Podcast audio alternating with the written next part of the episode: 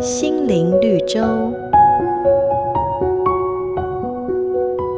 一位种牛奶枣子的达人，他透露，枣子要大、肥美、多汁的秘诀，就是每年要砍掉旧的枝子，只留下老树根。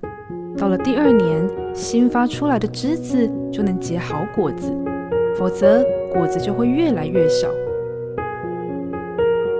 农夫种植作物如此，上帝带领我们也是一样。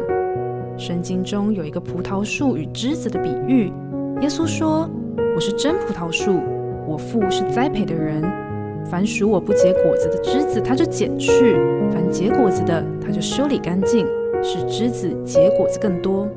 葡萄树的枝子为什么会不结葡萄呢？因为这些枝子已经是枯干的树枝了，是没有生命的。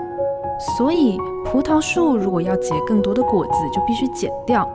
如同我们的生活有一些不好的习惯与缺点，无法让我们变得更好，就需要上帝来修剪。当上帝的剪刀在你身上修剪时，虽然会痛苦，却是有一个美好的目的。是要你结果子更多、更美，也更甜。